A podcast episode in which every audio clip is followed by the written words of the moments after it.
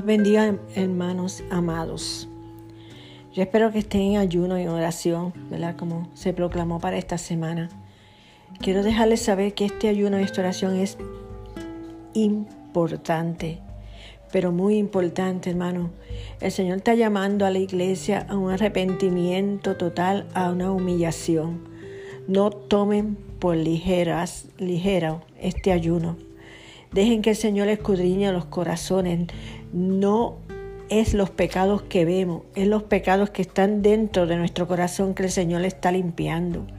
Deja que el Espíritu Santo te muestre que hay en tu corazón, porque te puedes quedar sorprendido de lo que tienes en tu corazón, porque en tu corazón puede haber enojo, puede haber ira, puede haber celos, puede haber contiendas, puede haber envidia, avaricia, puede haber orgullo, puede haber un orgullo de que te creas mejor o que sabes más que otros, o que eres más espiritual que otros puede haber falta de perdón, puede haber falta de amor. El Señor solamente sabe lo que hay en nuestros corazones. Así que no tomemos este ayuno, esta oración a la ligera. Déjate limpiar del Señor. Y en cuanto a los hijos o a la familia, hermanos, nombra los pecados por nombre. Si tus hijos están apartados de Dios, tú sabes que ese es el pecado de rebelión, el pecado de desobediencia. Si hablan malo, tú sabes que es el pecado de blasfemia, de malas palabras. Si mienten, tú sabes que es el pecado de mentira. Si están en, en adulterio, en fornicación, tú sabes cuáles son los pecados. Llámalos por su nombre. Llámalos por su nombre. El Señor te va a mostrar hasta los pecados de la iglesia. Y no para juzgar a nadie, pero para que nos limpiemos en todas las áreas. Vamos a dejarnos limpiar del Señor. Después, hermanos, clamemos que la sangre de Cristo nos limpie, nos purifique. Y que el Señor tenga misericordia de nosotros. Que tenga misericordia de nuestra familia, de nuestros hijos, esposos, esposas, hermanos, hermanas que tenga misericordia de la iglesia.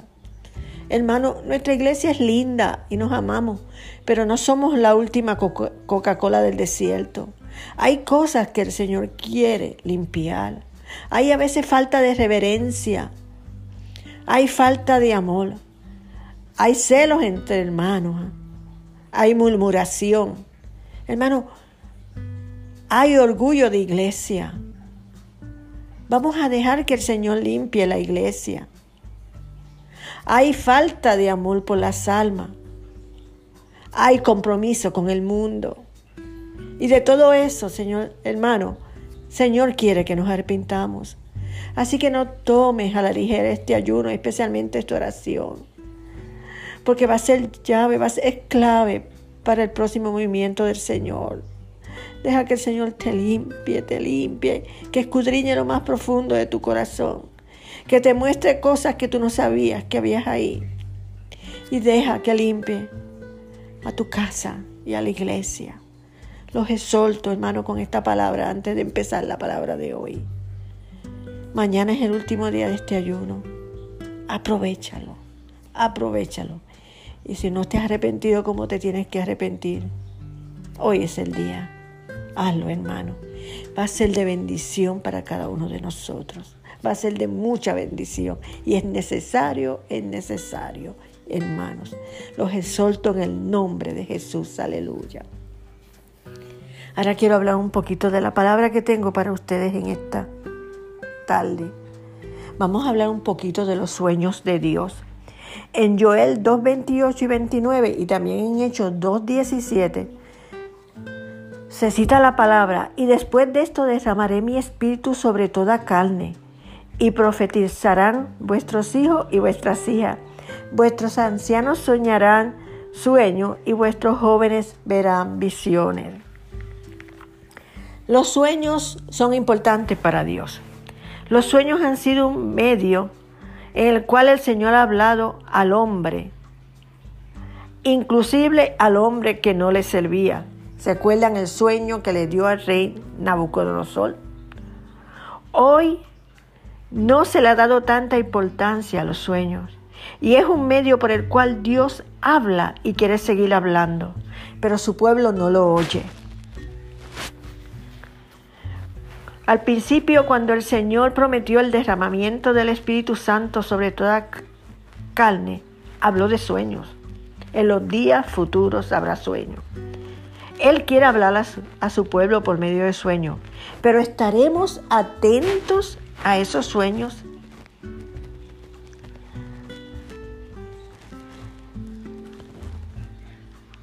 El Señor quiere que estemos atentos y aprendamos los sueños de Dios y estar preparados para oír sus sueños.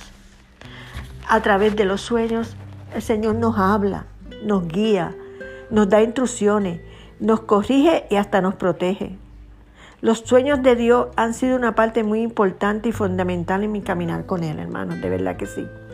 Él me ha estado enseñando, dirigiendo, corrigiendo y protegiendo a través de sus sueños. Alabo y le doy gracias a Dios por eso, por sus sueños en mi vida. Pero ahora quiero profundizar más y quiero oírlo más y más profundo en sueños. Los sueños son una forma de Dios hablar y tenemos que aprender oír nuestros sueños. Alabado sea Dios. En Job 33, 14 al 16 dice la palabra.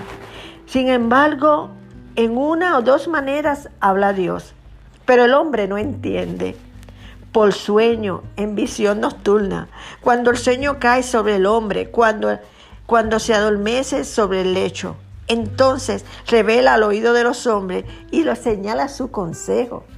Hasta Jos dice que el Señor cuando dormimos nos aconseja, nos aconseja y nos habla. Hay ejemplos en la Biblia de cuando el Señor ha hablado en sueño. En Génesis 20:13 Dios le habla a través de sueño a Abimalet para dejarle saber que Sara era esposa de Abraham y que no se acercara a ella. En Génesis 31, Dios en sueño le habló a Jacob sobre las ovejas pintadas y rayadas, dejándole saber que le haría justicia ante su suegro. En Génesis 31, 24, Dios le habla al suegro de Moisés y le advierte que tenga mucho cuidado de no maltratar a Moisés. ¿Cuántos alaban al Señor? Génesis 37, 5.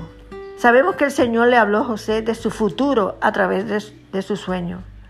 Por ese sueño, José pudo mantenerse firme, sabiendo que Dios estaba a control y que al final, si él se mantenía fiel, esos sueños iban a ser realidad. Y así, hermanos, sabemos qué pasó. En el Nuevo Testamento el Señor sigue hablando en sueño.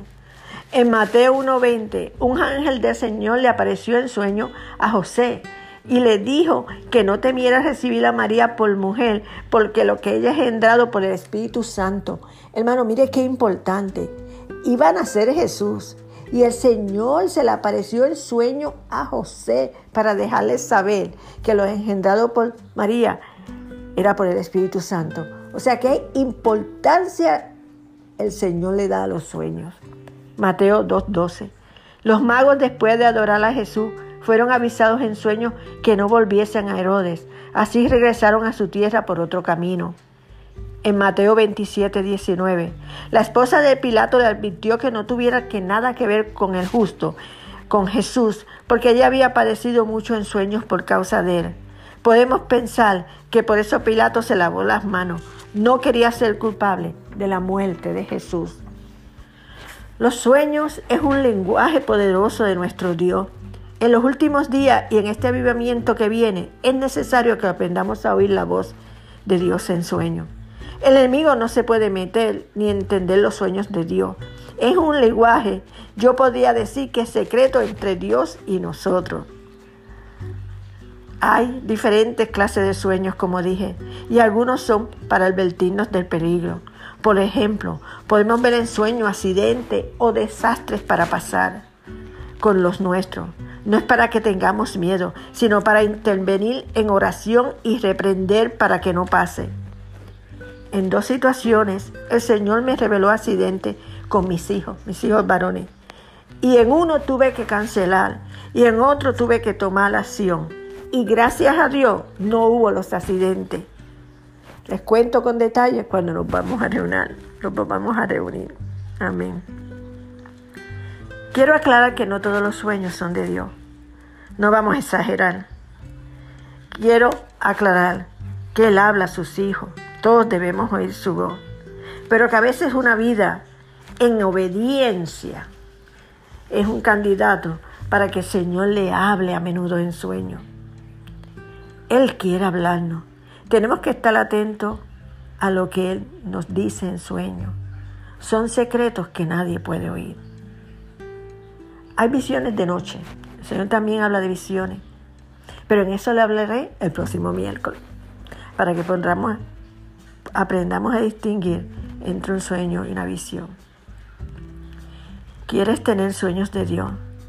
Pide que te hable en sueño y que te dé entendimientos de ello. Solo Dios puede dar entendimiento. Recuerda cuando Daniel le dijo al rey que solo su Dios podía darle el entendimiento de los sueños. Solo Dios podía darle la interpretación. Los magos y los hechiceros no pudieron. Pero Dios es el que interpreta los sueños. Pero no puedes pedir soñar, pedir por pedir. Tienes que aprender a oír y obedecer su voz en sueño. Entonces Él puede contar contigo y guiarte a través de tus sueños. El Señor también en sueño nos puede hablar con voz audible. Por ejemplo, cuando Salomón oró en, en sueño, el Señor le contestó con voz audible. Aleluya, aleluya. En los sueños puedes oír música y hasta canciones dadas por Dios. El Señor Habla en sueños para dirigir y guiar en tu vida personal, pero también acerca del trabajo del ministerio. ¿Qué haces en la iglesia? Por ejemplo, el Señor le puede hablar a Luisa acerca de la alabanza, a Cofesí acerca del dinero de la iglesia, a los consejeros para tomar decisiones de la iglesia, etcétera, etcétera. El Señor puede hablarte de lo que haces en la iglesia para que hagas un excelente trabajo y para que hagas su voluntad en la iglesia, en el trabajo que, que ocupas. Él nos ayudará a hacer el trabajo que puso en nuestra mano. Y, habla, y hablarnos en sueño mantiene las cosas como Él quiere y nos enseña áreas que nosotros no vemos, pero Él nos las muestra en sueño. ¿Cuántos alaban al Señor? Recuerda, los sueños te ayudarán a esperar en Él y a mantenerte firme en fe y hasta moverte en fe. En los, en los sueños Él te guía y, y sabias decisiones podrás tomar y no dejarte engañar. Decide hoy oírle a voz en su sueño. Atiende su sueño. Escríbelos, pide la interpretación. Aunque a veces, porque lo digo por experiencia, me despierto con un sueño, en ese momento ya tengo la interpretación. El Señor lo hace también, así con sus hijos. Amén, aleluya. Yo diría que no hacerle caso a los sueños como no hacerle caso a Dios. Porque te está hablando y no lo quieres oír. Honra a tu, a tu Dios. Honra a Dios. Pídele perdón si has despreciado sus sueños y empieza a tomarlos en cuenta. Será una bendición en tu vida, te lo aseguro. Dios me los bendiga, hermano. Y recuerden, ayunar y arrepentirnos.